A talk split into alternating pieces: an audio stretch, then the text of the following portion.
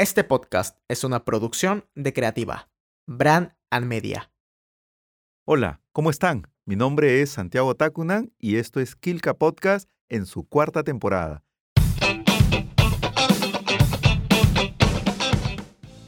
Hoy vamos a hablar de la selva peruana, pero desde una perspectiva antropológica y de una actividad económica que es muy recurrente en casi toda esta región, que tiene que ver con la comercialización y consumo de carne amazónica. Y para ello hemos invitado a Luria Cáceres Córdoba, una antropóloga que está a punto de publicar su tesis de licenciatura. Con esto y muchos más en esta entrevista. Luria, muchísimas gracias por estar con nosotros en esta entrevista que seguramente va a ser eh, de mucho interés para nuestros teleaudientes. ¿Cómo estás? Eh, bien, gracias Santiago. Eh, un saludo también a todo el equipo de Kilka. Bueno, un gusto estar aquí. Bueno, para los que nos siguen en las redes, Luria Cáceres es licenciada en antropología por la Universidad Nacional Mayor de San Marcos. Ha hecho un diplomado en diseño y gestión de proyectos sociales por la Pontificia Universidad Católica del Perú y ha trabajado además en el Ministerio de Educación, en las organizaciones de estados iberoamericanos, así como en el Ministerio de Vivienda y Construcción, y también en el Instituto Seminario de Historia Rural Andina y en el Centro Amazónico de Antropología em, y Aplicación en la Universidad de San Marcos. Así que seguramente tenemos muchísimas cosas que hablar en, torno al tema también del desarrollo profesional. Eh, ¿Cómo fue tu estadía en San Marcos? Porque tú eres de una promoción no tan antigua, eh, más reciente. Sí, eh, yo fui de la última generación de estudiantes que tuvo el privilegio de tener profesores como Carlos Iván de Gregori, eh, Fuensalida, eh, Matos Mar, bueno, él venía de cuando en cuando a dar eh, clases magistrales también. esa última etapa fue em, interesante en comparación a otras generaciones que vinieron posteriormente, porque, bueno, ellos tenían más conocimiento del aspecto bibliográfico, literario, pero no el pensamiento eh, de la reflexión cotidiana de estos pensadores, que en, el tema de, de sus exposiciones en clase sí nos lo hacían notar. Entonces hacían una articulación entre la problemática social y también las experiencias eh, de trabajos de investigación que venían haciendo. Entonces trataban de explicar la situación del Perú contemporáneo en esos años, 2007, 2008, 2009 con eh, las comparaciones que ellos ya tenían de estudios previos, ¿no? de investigaciones en el IEP, eh, sobre todo en el IEP. y además también una época muy interesante, dado estos cambios, ¿no? Tanto en orden político y económico también. Salíamos de una situación bastante compleja y creo que la universidad, en el caso de San Marcos, comenzó a, tomar además un fortalecimiento en cuanto a su actividad académica, que siempre lo ha tenido, pero que con la intervención militar, de alguna u otra manera, habían pues algunas restricciones, ¿no? Uh Tú ya no, no, no, gozaste de este no, escenario. Yo estuve más en la época del bypass, o sea, la lucha era con la municipalidad de Lima, con Castañeda. Eh, eso principalmente, ¿no? El gobierno, la última temporada del gobierno de Alan García, el baguazo.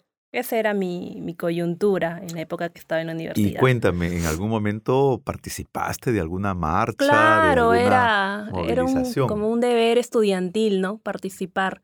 Pero de manera consciente, ¿no? Claro, de manera consciente.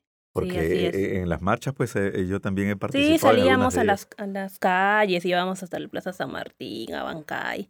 Claro. Ya cuando venían las bombas lacrimógenas ya corrías, pues no. Pero sí estabas hasta el pie del cañón. Eh, eh, eh, nosotros, los de San Marcos, siempre hemos tenido la característica pues de ser unos atletas, ¿no? Sobre todo en esas circunstancias. ¿Por qué San Marcos y no otra universidad para estudiar antropología? Em, incluso antes de estudiar una carrera, yo ya quería entrar a San Marcos. Lo que pasa es que em, mis padres y tíos han estudiado en la década del 80 en San Marcos, en la Facultad de Derecho, Economía. Entonces yo como que desde niña tenía en mi mente eh, la idea de ingresar a esa universidad, además porque leía eh, sobre personajes de la historia peruana y, bueno, la gran mayoría ha estudiado en San Marcos y quería ser parte de ese legado, de vivir esa experiencia. Entonces yo no pensé tanto en otra universidad, yo dije, voy a entrar a San Marcos y listo. O sea, no, no comparé. No sé si debía hacerlo, pero bueno, y, no. en el caso de la carrera que eliges, eh, ¿hay algún antecedente en la familia, alguien de ciencias sociales también? No, ninguno. ¿O completamente ajeno? Ajeno, pero ya tenía libros de antropología social y cultural este, en, en, en mi biblioteca, porque mi papá eh, llevaba cursos de antropología en la Facultad de Derecho. Entonces, como que él me introdujo ¿no? a autores como Ralph Bolton, eh, Margaret Mead, Lucy Meyer, y también eh, tenía libros sobre la diversidad cultural en el mundo. Entonces por ahí me, me fijaba más, claro, del aspecto más bibliográfico. Allí es donde empecé a conocer el campo de la antropología social principalmente, ¿no? Porque, bueno, hay otras ramas, pero en San Marcos es solo antropología social. ¿Y, y has sido una alumna disciplinada? ¿Has terminado en los cinco años o has llevado No, cinco año años y medio, porque yo sí tuve complicaciones con la tesis. Sí, con el, o sea, reformulé la tesis. Antes no era eh, el tema de, bueno, de la tesis ahora que, que estamos trabajando para que sea el libro, era otro, otro tema. Era sobre mercado de hierbas naturales en, en la parada. Hay todo un circuito también Claro, de claro. feria de, de venta de, de plantas medicinales. En eso quería trabajar, pero ya, bueno, ya.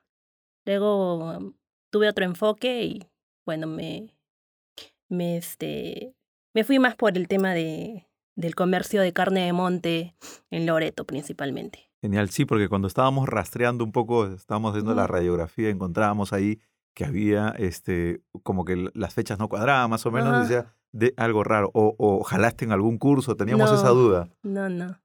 Genial. Sí. Ahora, em, cuando tú desarrollas tu actividad de antropología como estudiante, este, ¿cuál era el pasatiempo preferido de, de- de- de tu grupo? Eh, me imagino pues temas de salidas de campo, visitas a algunos lugares extraños. ¿Cu- ¿Qué era el hobby más o menos que practicaban relacionado al tema de la antropología? No, no teníamos eh, trabajo de campo mm, institucionalizado en nuestra, en nuestra escuela. O sea, dependía mucho de, mm, de la preparación del sílabo, del curso de cada docente. Teníamos eh, profesores en donde no teníamos ninguna salida, todo era bibliográfico. Pero para un antropólogo Sí, eso sí, resultaba pues este, horrible. casi terrible, ¿no? Sí, bueno, bueno, el tema también eran los fondos, no había presupuesto, no había trabajo de gestión. Entonces ya cada docente como que se las ingeniaba. Las primeras salidas de trabajo, eh, bueno, etnográfico, los hice con la profesora Mercedes Giseque para antropología de la educación. También para un curso que se llamaba Cultura de, y Desarrollo, Cultura, Desarrollo y Sociedad. Entonces, por ejemplo, íbamos a hacer etnografías a colegios de la parada, a ONGs también que, que tenían su, su público beneficiario en, en esas instituciones de la parada y sobre niños trabajadores. Entonces íbamos principalmente a esos lugares a hacer etnografía tres veces por semana. Esos fueron, a ver, tercer año de mi carrera. Luego ya propiamente como trabajo de recolección de información y, y eh, aplicación de encuestas, de encuestas sociales la hice en cuarto año y quinto año con el profesor eh, Ar- Arroyo. Ay, me olvidé su nombre. Roberto Arroyo. Roberto Arroyo, con él.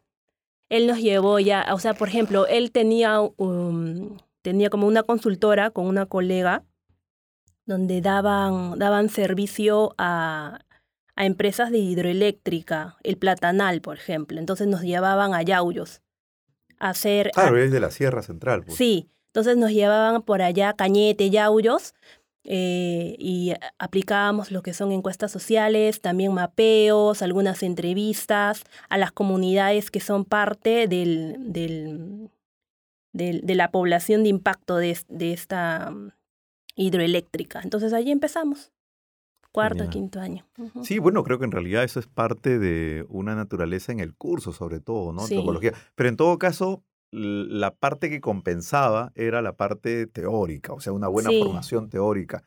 eh, que, que, que creo de alguna otra manera es la base también para después comenzar a hacer estos trabajos de campo en el registro visual, en las encuestas y todo lo que es la parte metodológica que como antropólogo seguramente tienes de formación. Sí, y, pero principalmente trabajé, bueno, con este profesor, con la profesora Mercedes dice que el padre Reagan también, uff, con el padre Reagan nos enseñó bastante porque él incluso nos, primero nos, como que nos surtió en el hecho de que prepárense viendo primero el material antiguo, por así decirlo, ¿no? Las etnografías de cómo se hacía una etnografía en la década del 70, del 80, cómo se recogía la información, desde lo más simple hasta, lo, hasta ya lo más complejo, ¿no? Cuando ya quieres tú explicar de una manera un poco más teórica. Claro, ir teorizando. Sí, sí. Entonces, pero desde lo más simple. Entonces, como que con esos profesores yo he sentido de que sí nos han, nos han presentado una, una visión más metódica de lo, que, de lo que significaba también la carrera, porque antes otros profesores en realidad no eran como que, ya, léete la bibliografía tal, tal, pero ya tú em, como que analizando los textos te dabas cuenta, ¿no? Claro, hay un tema de autoformación. Exactamente, creo que San Marcos, es autoformación pura en realidad. No tanto si pura, pero al menos tiene que tener un cierto porcentaje. Y, y, además también en, ese interés es que vas descubriendo algún tema que finalmente llama tu atención y ahí enfilas, ¿no? Tu, tu, tu, o sea, no es que los profesores te dicen, mira, este, eh, ni siquiera en el curso de metodología, no, es que te digan, ya, vas a elaborar tu proyecto, punto A, punto B, punto C, lo vas a hacer así. No, te dan un esquema y luego te dicen, ya, eh, bueno, este, busca la bibliografía y tú misma eres, ¿no? Entonces ya tú empiezas como que a esbozar y luego ya les presentas a ellos y ellos te dicen, ¿no? Si estás eh, por, por, la línea adecuada o de repente te falta reestructurar, ¿no? Adecua más incluso tu problemática, está siendo muy general. Sintetízalo, ya entonces ahí te van. Yo, yo me imagino también, y no es para disculpar a los profesores San Marcos, que son muy buenos, también es por la cantidad que, que, en algunos casos tienen en salones, ¿no? Yo también dicto en una universidad y hay veces es, me han he tenido la suerte de que me han tocado salones pequeños y entonces el trabajo se hace casi más personalizado, es casi una asesoría, ¿no? En donde tenemos el tiempo para ir revisando los avances, corregir, incrementar, este, hacer sugerencias. Pero ya cuando es un salón o casi un auditorio, ¿no? de 30, 40, ahí la cosa es más complicada. Entonces, me imagino que también va por ahí. Sí. De todos los cursos que has llevado, ¿cuál es el curso que te ha parecido más complicado o en realidad ha sido más complicado para ti, donde te has tenido que desvelar, buscar información, solicitar de pronto un examen, no sé, para poder ah, recuperar nota? Creo que los de integrado, matemática, economía, sí, esos eran. Ya los de carrera no, no tanto. ¿Tú también eres de, de, mi club, los que han huido un poco del tema de los números para refugiarse en la letra? Sí, también.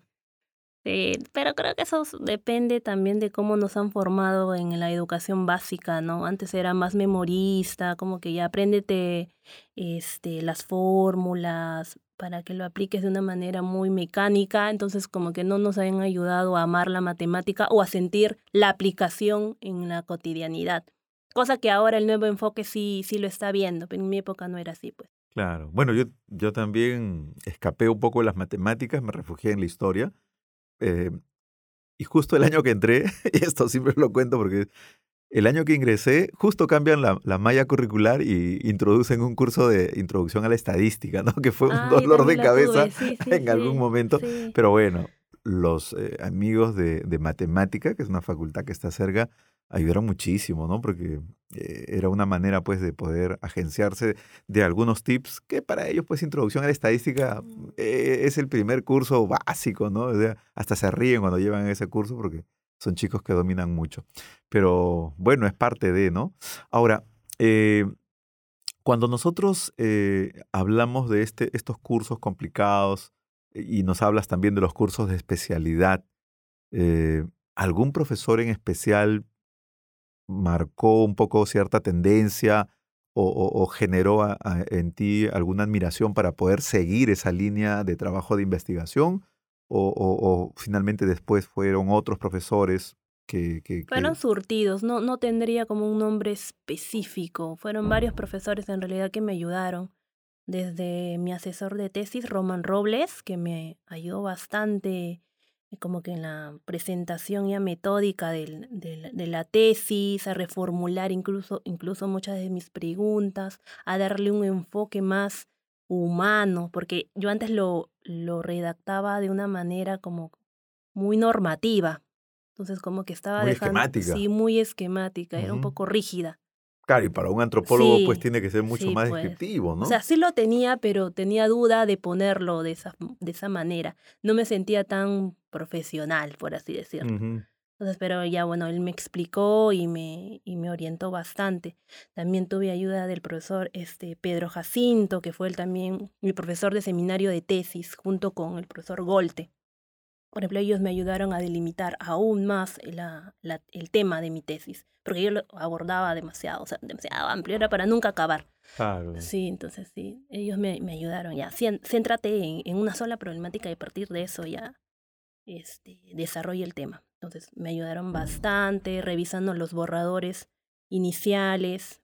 O sea, yo terminé el, el último seminario 2012, sí, ya con el borrador para presentar.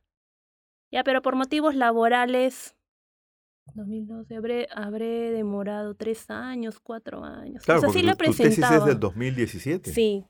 Entonces, por motivos laborales, o sea, tenía como que trabajar y digo, no, ya estoy este, como que atrasándome. Paraba seis meses y me ponía a redactar.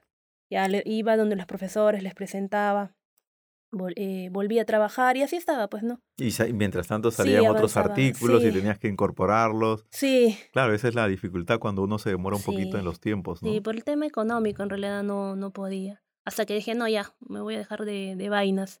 Y ya pues dejé de, ahorré un dinero para poder sobrevivir en realidad y ya este, terminar la, la tesis, ¿no? Y bueno, presentar el expedito y bueno, que mis asesores eh, lo lean, ¿no? El- los, mm, los profesores, este, jueces creo, sí El jurado. el jurado. Lo lea, esperar también sus observaciones, como un mes, mes y medio, te hacen esperar y ya haces nuevamente el levantamiento, lo vuelven a leer y te dicen ya, ¿no?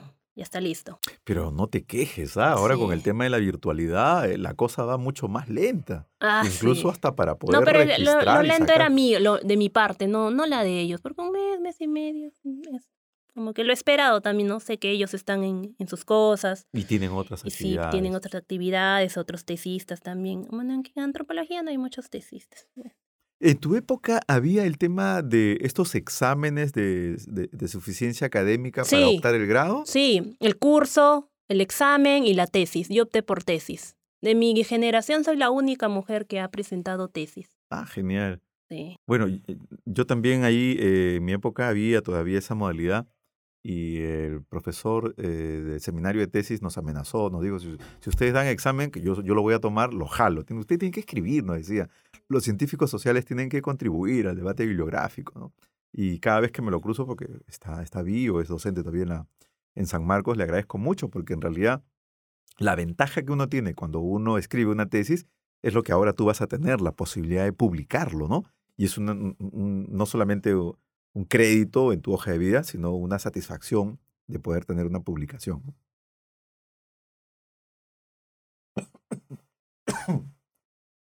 Hablando de tu tesis, es una tesis de licenciatura, un trabajo muy interesante que le has titulado El gusto por la carne de monte, redes de comercialización y consumo en el mercado de Belén de Iquitos. Eh, ¿Cuánto tiempo te tomó escribir esta, es- es- esta tesis? El primer borrador fue año y medio.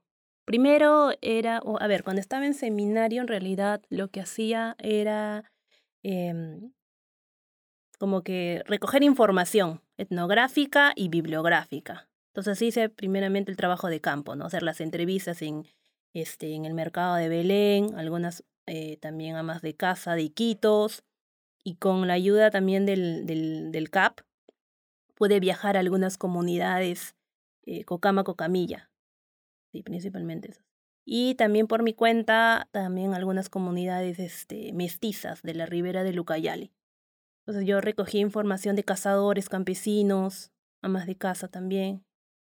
Era diverso. ¿Y por qué Iquitos? ¿Por qué no otra este, eh, zona de la Amazonía? Porque también esta recurrencia en la comercialización ¿no? de, de carne de monte, como, como lo has denominado, este, se desarrolle en, en Sí. otras regiones. ¿Por qué Iquitos? Porque es el principal centro de abastos de la Amazonía y el mercado de Belén es, es eh, a ver, a diferencia de las otras regiones, tú puedes ver en el mercado de Belén una, una serie de, de gama surtida de, de oferta de, de carne de monte. Ves desde carne de lagarto, mono, majás, em, venado, ¿qué más? carne de tortuga, de diversos tipos, que en, otras, en otros mercados, de, por ejemplo, Pucallpa, Yurimaguas, no lo ves así. O sea, tan, tan libremente y tan grande. Hay una, hay una zona específica de, de Iquitos, del mercado de Belén, del mismo mercado incluso, es como, a ver, una, dos cuadras donde, donde te venden pura carne de monte. Entonces es un sector bien conocido. Y además porque eh, yo ya tenía conocimiento de ese mercado desde la niñez, la juventud. Tú eres de la zona. No, mi mamá, de parte de mi, bueno, mi familia materna es de Loreto. Ah, bueno, ahí Sí. entonces una casi una relación muy, muy, muy, este, Emic. de, r- claro, Sí. ¿no? Ah, perfecto, está bien, pues, ¿no? Ese es un, ese es un buen punto, ¿no? Para los que desarrollan temas de investigación, a veces eh, siempre nos preguntan de, de por qué eliges este tema en esta región, en este distrito. Siempre hay una relación con ella, ¿no? Mi- Sí. Mi, mi tesis de, de licenciatura también es sobre comas, y entonces eh, siempre me dicen, ¿por qué? Es que yo, yo vivo en comas, ¿no? No he nacido ahí, pero vivo en comas. Entonces, Yo he crecido en comas también. Claro, sí, veía que en, en tu hoja de vida este, has estudiado en el colegio San Martín, Sí. 2077, Y un año, y luego toda la secundaria en el Carlos Vice. en el Carlos Vice. Sí. Claro, claro, sí, sí, interesantísimo. Eh, ¿Y cómo nace eh, eh, eh, este interés por, por el tema? ¿no? O sea, ¿cómo uno termina encontrándole ese gusto por tratar de analizar este proceso de comercialización de carne de monte? Ya, eh, eran sobre todo recordando la historia de mis abuelos. Como estaba mencionándote, eh, bueno, ellos no son propiamente de Iquitos, sino de un pueblo de la ribera del río Ucayali.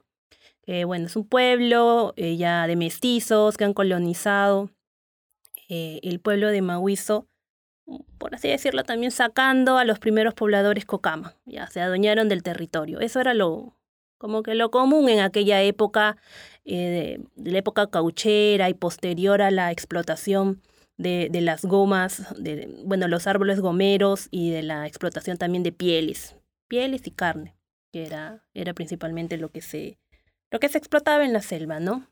Entonces, yo desde niña, tengo uso de memoria, 8, 10 años, iba como que cada dos años a, a la selva. Mi mamá me llevaba porque se dedicaba con, eh, con mi padre en la época de, de verano aquí.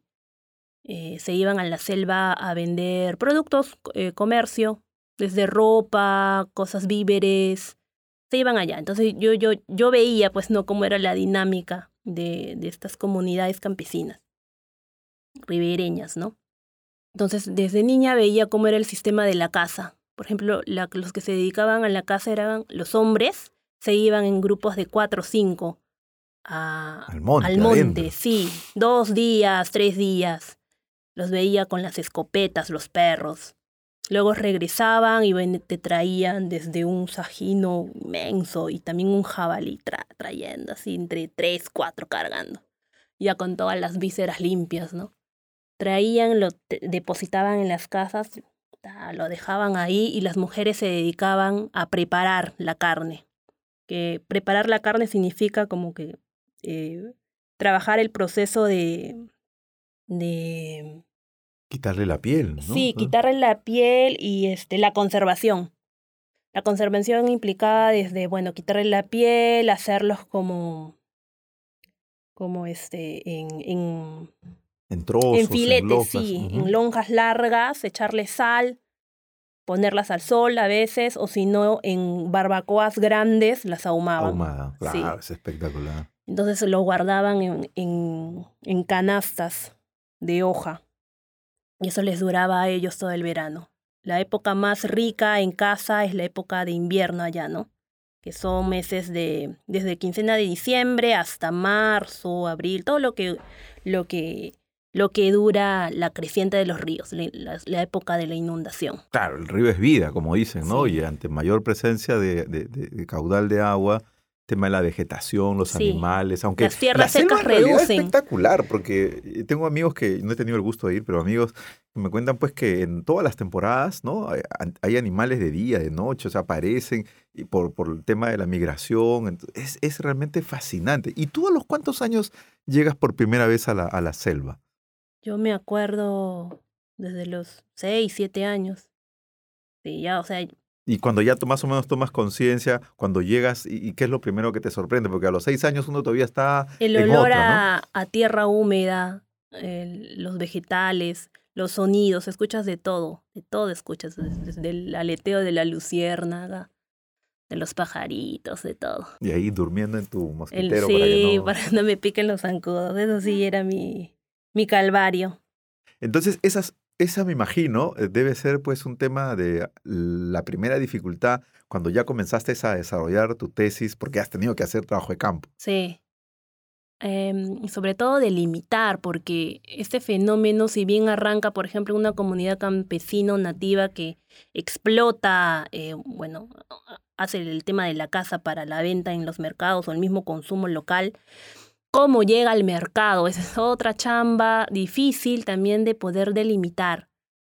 Para eso me ayudó que justo en esa época fui de, de visita con mis familiares en Iquitos y de nuevo, ¿no? Fui a ver al mercado, así como curioseando. Y dije, uy, carne de monte, dije. Bueno, pero yo sé de dónde sacan esta carne. Y voy y pregunto, ¿y de dónde le están sacando? ¿De quién te lo, quién te lo surte? Ya, las mismas este, vendedoras te dicen. Pero, ¿y, te fluían la información? Porque, por ejemplo, si tú vas a un mercado, aquí tú preguntas algo, dice, de la municipalidad, fiscalización. Primero, no. Cuando tú, lo cuando tú preguntas de una manera muy espontánea, sí te sale, sí te sacan la información. Pero ya cuando quieres ahondar o, o ser más como que minuciosa, ahí sí, pues no, ya, ¿de dónde eres? ¿Eres de la policía? Eres este, de repente estás viniendo así este, incógnita. Porque además estamos hablando, y eso lo vamos a tocar más adelante, de una comercialización que está ahí, en esos límites, ¿no? Entre la normativa y la costumbre, entre lo legal y lo ilegal, ¿no? Esa es una cosa muy, muy interesante. Em, ¿Y alguna vez cuando has estado haciendo este trabajo de campo, en el registro de información, has, has sentido pues, el rechazo de decir, quién es usted, por qué pregunta, o, siempre ha fluido este, la, conversación, las entrevistas? Con las vendedoras del mercado, sí, en un inicio, pero les, eh, bueno, les explicaba que era, bueno, eh, bueno, en ese entonces, ¿no? Estudiante de San Marcos, luego ya cuando fui egresada, que el tema es principalmente para la elaboración de mi tesis, ¿no? Entonces, este, ellas siempre me decían, bueno, te, te podemos ayudar, ven a tal hora, o sea, no se les puede entrevistar a la hora del comercio, ¿no? Sí, están ocupadísimos. Entonces, este, se preguntaban, pero este, bueno, iba con mi carnet también de, universitaria y eso me, me, abrió puertas, por así decirlo, porque si iba así nomás, no, ¿quién te va a hacer caso? Claro, pero en la, época que fuiste, en la época que fuiste, en, mostrar un carnet de San Marcos ya no era tan peligroso como pues. en, los, 90 o los 80, ah, ¿no? Sí, pues, no. Sí, bueno, en la selva sí, eh, los sanmarquinos no tienen, tienen cierto prestigio, es, es así, es la verdad. En, en la selva, pues, eh, se sabe que hay un centro este, de medicina tropical, ¿no? O sea, San Marcos, en todo el Perú, pero en la selva de manera específica, hay una fuerte presencia en donde se han desarrollado eh, y han trabajado, pues, justamente este tipo de, de, enfermedades dérmicas que, que, que, hasta el día de hoy eh, sigue siendo uno de, los, de las facultades que lidera en toda Sudamérica, porque el Perú es tan fascinante que tiene también estos espacios ecológicos en donde hay este tipo de dolencias que justamente son trabajadas y analizadas y estudiadas por los médicos este, de, estas facultades que luego después ¿no? Eh, trasciende en cuanto a las investigaciones también. Pero bueno, San Marcos y ser sanmarquinos pues siempre va a ser sinónimo de orgullo y, siempre vamos a ser recibidos en, en buenas partes del país. Pero me imagino que eh, en este tema del contraste entre la costumbre y la tradición versus el tema de la normativa y la legalidad, eh, es un aspecto que tú también trabajas mucho eh, en tu tesis, ¿no? Y que de alguna u otra manera pues se analiza en casi los dos últimos capítulos, ¿no? Bueno, en lo común la gente, bueno, los vendedores saben que, que está prohibido, hay una norma de la ley forestal de fauna y flora silvestre, pero bueno, la norma está hecha con un, no ha sido hecha en realidad con, con un sentido intercultural, ¿no? Entonces a ellos no se les ha consultado nada, ni tampoco se ha desarrollado una dirección de consulta en la región del Loreto, nada, como para ayudar también a que ellos puedan como que ir cambiando eh, su, su, economía, ¿no? Entonces, si ellos bien saben que está prohibido, aún así lo venden porque ya desde el, propio fenómeno de la inmigración y el crecimiento poblacional de la ciudad de Iquitos, ya la gente que viene de las riberas del Ucayal y del, de, del Marañón, de los ríos afluentes, ya venían con estas prácticas de, de consumo alimentario. O sea, en, en sus, en sus este, comunidades, en sus pueblos, es común la caza de, de carne de monte, la, la caza de animales silvestres para el consumo. Entonces ya cuando llegas a la ciudad también quieres comer, ¿no? Porque está la idea de que esos esta carne es sana, es más natural. Ellos tienen la idea de que no tiene conservantes, no tiene químicos en comparación del pollo, la res.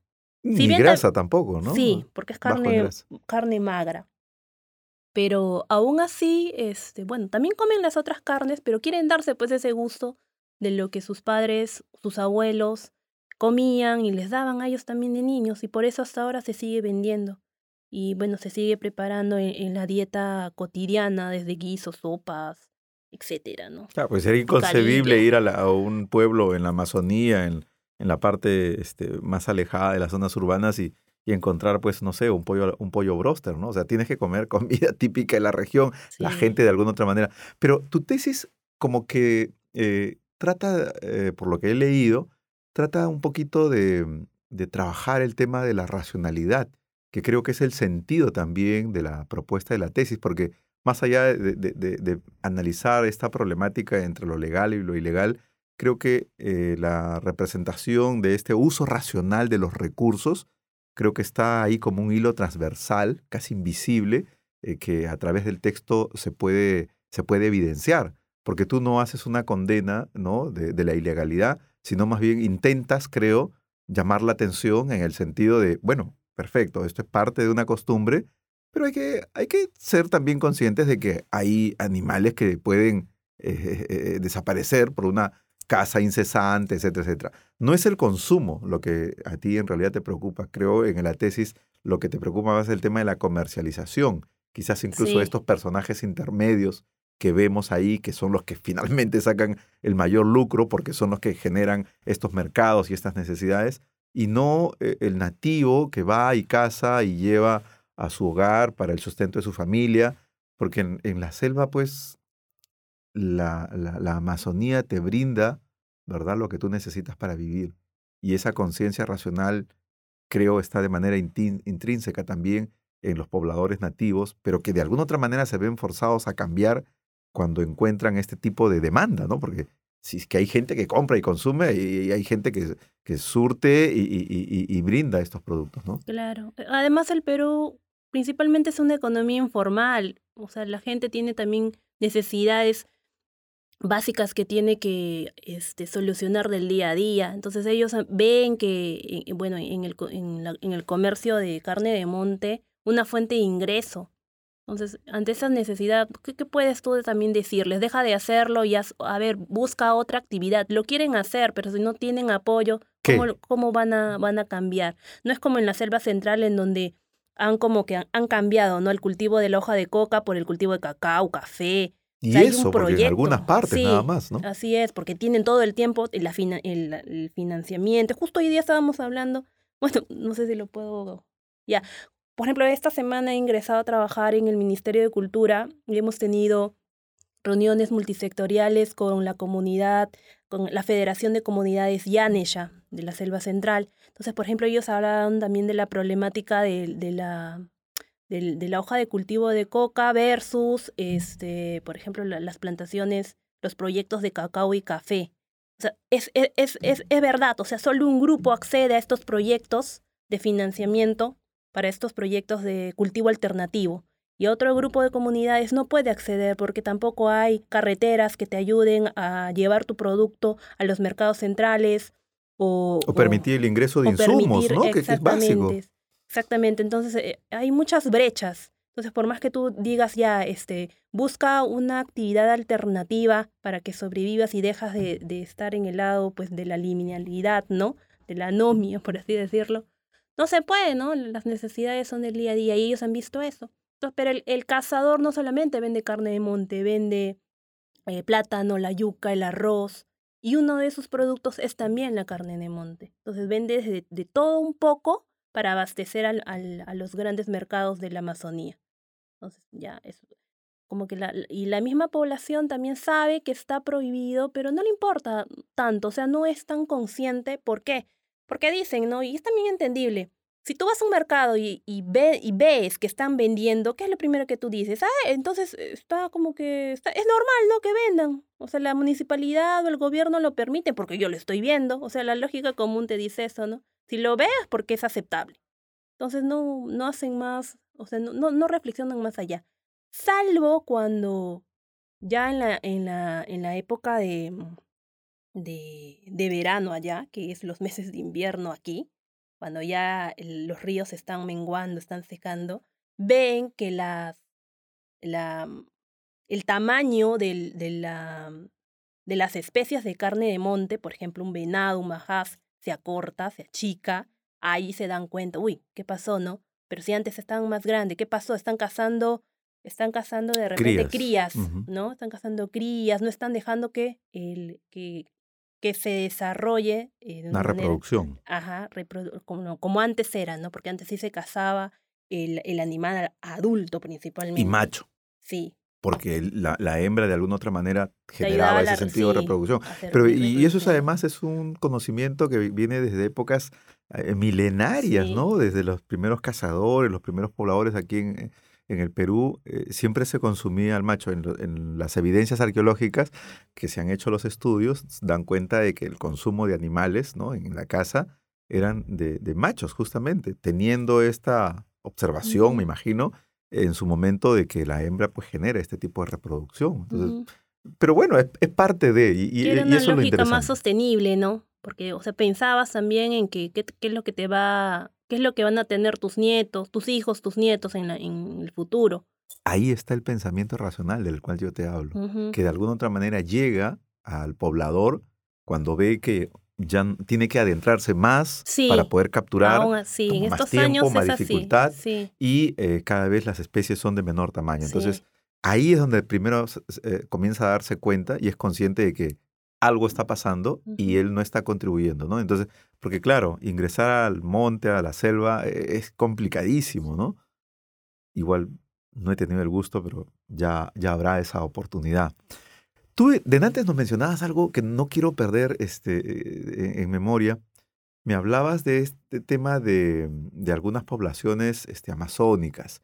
Y un antropólogo, eh, retomemos un poquito el tema de la formación, eh, necesariamente tiene que eh, al menos conocer, hablar o entender algún tema de dialectos amazónicos o de pronto de quechua.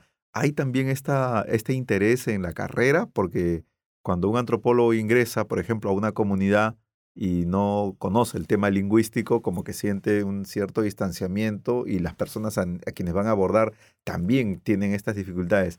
En el caso tuyo, ¿hay al- algún conocimiento sobre De la lengua, por ejemplo, tupi no, no conozco, pero sí, o sea, sé- sí conozco como términos, eh, loretanismos.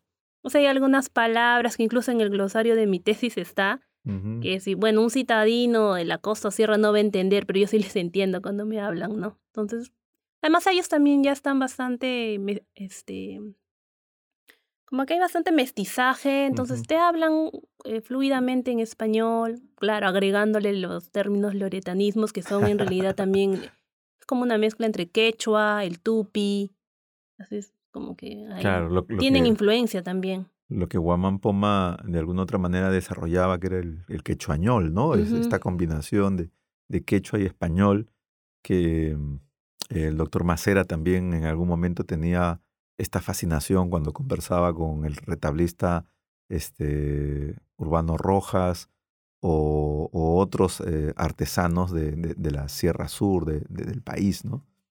Em, cuando nosotros eh, revisamos tu tesis, em, vemos como lo que tú nos has mencionado, el tema de esta, la falta de trabajo, ¿no?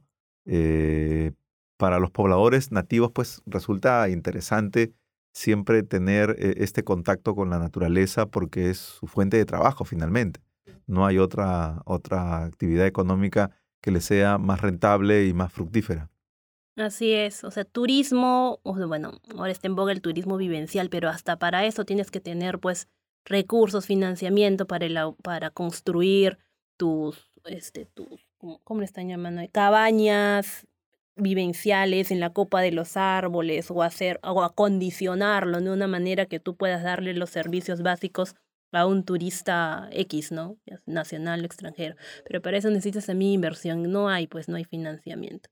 Y el canon que llega de las petroleras luego retorna porque no hay proyectos. Entonces ya están así. Es más así como, como que siguen viviendo en realidad las fuentes primarias. ¿Tú piensas, al menos yo, yo lo creo así, que en pleno siglo XXI todavía como que seguimos explorando la selva, no terminamos de descifrar todo este enigma que tiene esta región? ¿O ya piensas que de pronto pues eh, conocemos eh, casi todo de la selva y casi no hay mucho por descubrir? No, todavía falta por seguir conociendo el tema, por ejemplo, de las plantas medicinales. Es todavía como que estamos en, en la punta del iceberg eh, sobre eso. Y además porque hay un, a ver, por ejemplo, también estos días hemos estado conversando con justo con el pueblo Yanesha también de eso, porque también pidieron conversar con el Minsa. Hay un desdén todavía por el conocimiento de, de, los, de los curacas, de los sapus, ¿no? Ellos tienen un conocimiento bastante profundo de, del, del contenido, la sustancia incluso química de, de, las particularidades de las plantas medicinales.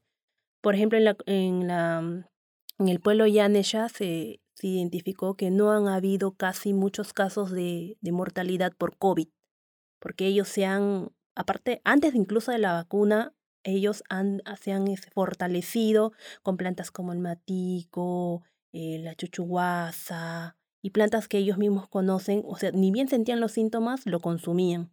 Entonces eso les ayudó a fortalecer su sistema inmunológico. Una medicación natural. Sí. De sentido herbolario. así es. Incluso el representante del MINSA de, la Dirección de Pueblos Indígenas eh, identificó eso, ¿no? Que no ha habido tantos casos en las poblaciones de, de Yanesha, por ejemplo, en comparación con otras poblaciones, eh, por ejemplo, los Shipibos o los Aguajún, bueno, de Amazonas y, y de Ucayali. Pero esa es la sabiduría y la cultura popular, pues, ¿no? Es como en las zonas citadinas, como en Lima, por ejemplo, en los distritos, cuando hay este tema de, crisis económica, salen a relucir los comedores populares, las ollas comunes, esta, esta, e, estos espacios autogestionarios, ¿no? En el caso de la Amazonía, igual, o sea, eh, ¿qué, ¿qué, es lo que tienen, qué es lo que los rodea y qué es lo que les provee? La naturaleza tiene que curar también sus heridas y cubrir ante cualquier este, falencia del Estado en una presencia tangible, o sea, no, no, es, no es teórica. Tú que, has, tú que has recorrido la selva, pues te has, notado una, una, ausencia del Estado. Y es por eso que estos curacas, ¿no? estos señores eh, regionales tienen un liderazgo, eh, a pesar de que no, no forman parte de un sentido democrático, porque a veces no eligen, sino es un tema casi eh, herencial, ¿no?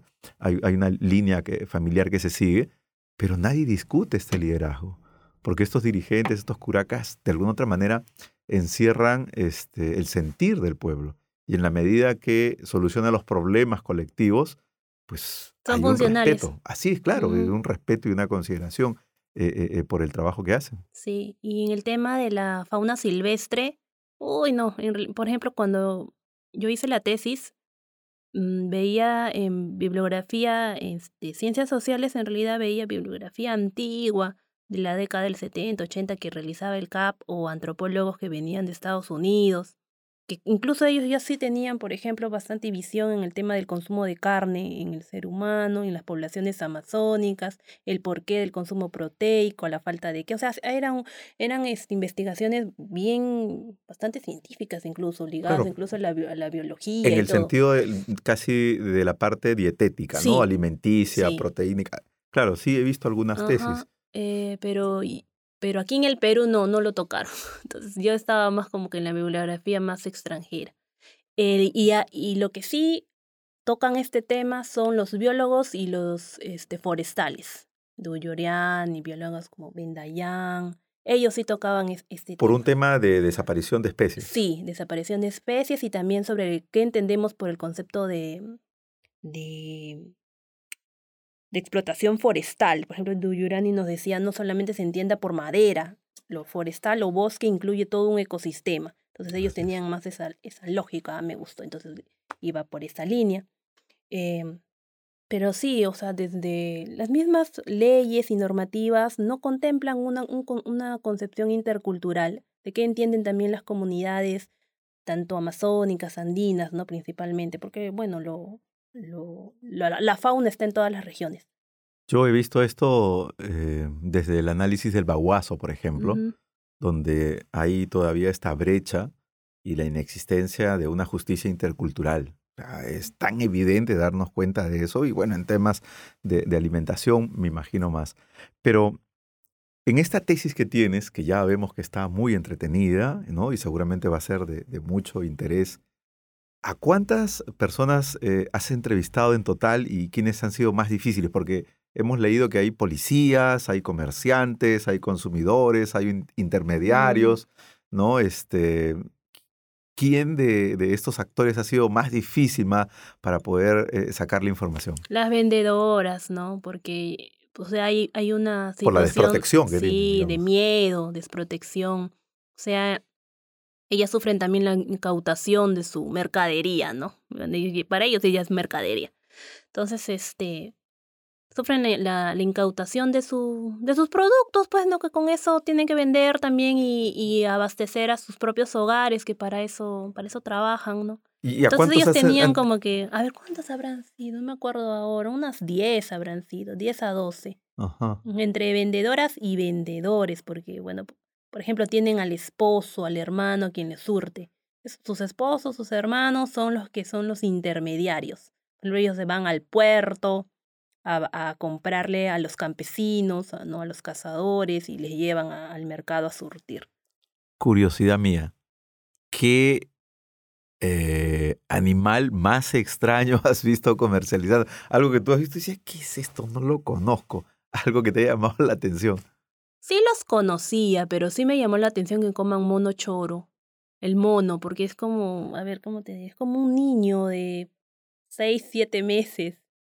Y eso fue para mí como impactante. Ver la cabecita y el, la cola, la mano, todo eso. Claro, sí, eso me impactó. Mm, tiene, tiene, pues mucho Los herbívoros, a ver, ¿no? Ungulados, ¿no? Venado, ¿no? Ah, y la tortuga también, cómo lo venden. Despedazan todo las partes inferiores, superiores, gónadas, todo lo... Todo se, come. Sí, pero lo, lo, despedazan todo y tienen la idea de que tiene eh, cierta funcionalidad. Por ejemplo, las gónadas masculino-femenina la venden aparte para las embarazadas. Tienen la idea de que comiendo eso van a tener, bueno, al bebé de cierto sexo. Entonces, todo, hay esa particularidad, ¿no?